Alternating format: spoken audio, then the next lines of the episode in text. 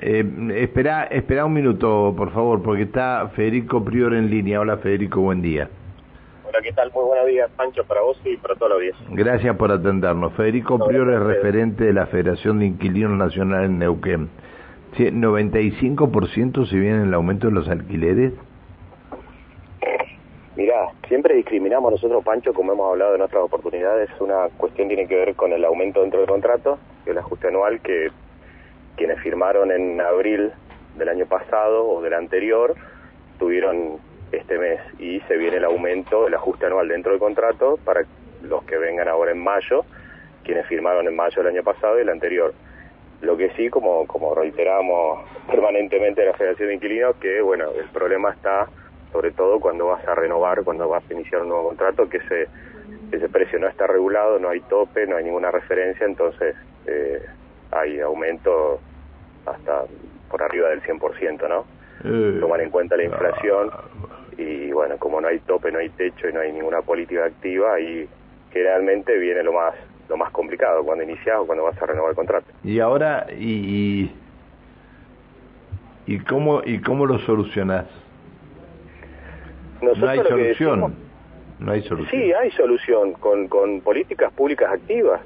Es decir, se puede considerar algún tipo de tope de aumento, se puede considerar alguna política que tenga que ver, bueno, con, lógicamente, con mayor construcción de vivienda, eh, con algún tipo de medida para los inquilinos, es decir, lo que no se está mirando desde los distintos espacios políticos es justamente una, una digamos, un paquete de medidas que, que hagan de paraguas esta situación que es dramática, ¿no? Con situaciones acá en Neuquén muy complicadas, con las situaciones en las localidades turísticas que directamente no hay vivienda permanente, esto de que se está intentando regular el alquiler turístico temporario para que también impacte favorablemente en la vivienda permanente, pero que no se puede avanzar todavía.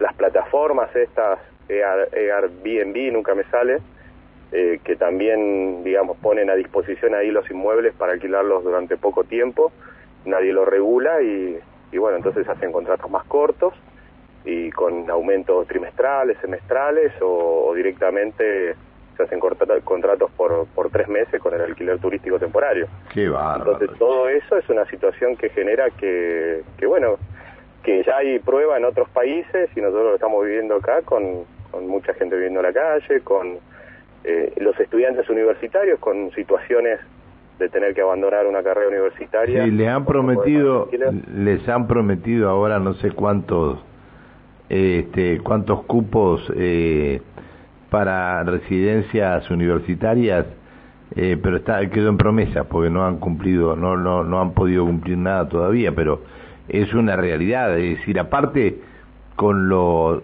voy a entrar en un tema que no lo tenía que hablar, que entrar con vos, pero con los profesores con medida de fuerza sin ir a, dictar clases y los padres pagando un alquiler, eh, es problemático el tema. Eh. Mira, Pancho, la, la cantidad de residencias son, son limitadas, se hace un esfuerzo, pero se podría hacer mucho más, siempre decimos nosotros. Y eh, se frustran carreras universitarias, se frustran proyectos de vida eh, por no poder afrontar el pago del alquiler.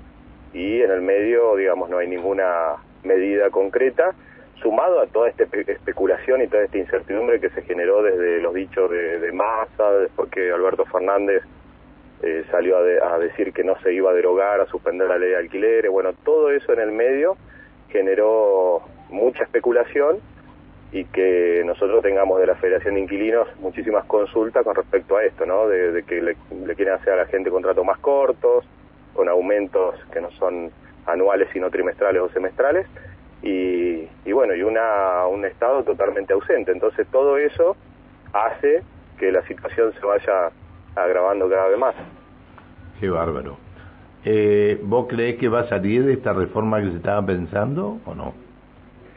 Mira, Pancho, la, en el Congreso Nacional hay dos dictámenes, uno de mayoría, otro de minoría, con diferencia de una firma. Es decir, está muy fino ahí el debate.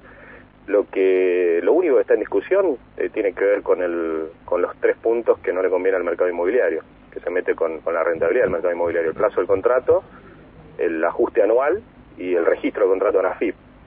Eh, si se retrocede, es decir, si vamos a contratos más cortos o se libera el ajuste este, que por lo menos hoy lo tenemos con un índice oficial, va a ser peor la situación, porque directamente ahí te van a aumentar por encima de la inflación o van a ser como era antes con aumentos acumulativos.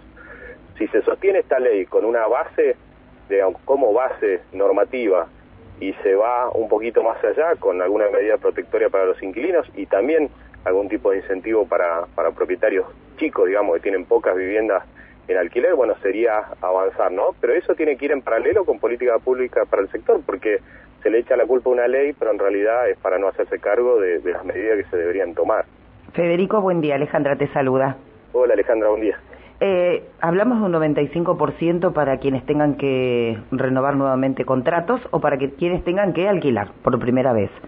Eh, ¿En cuánto está, por ejemplo, se me ocurre, un monoambiente y un departamento de un dormitorio? Un departamento de dormitorio, 90 mil pesos un monoambiente hay 80 mil pesos, 75 mil pesos. Una locura. Sí. Hoy te están pidiendo, veíamos algunas publicaciones de casas de tres dormitorios, por ejemplo, en 400 mil pesos.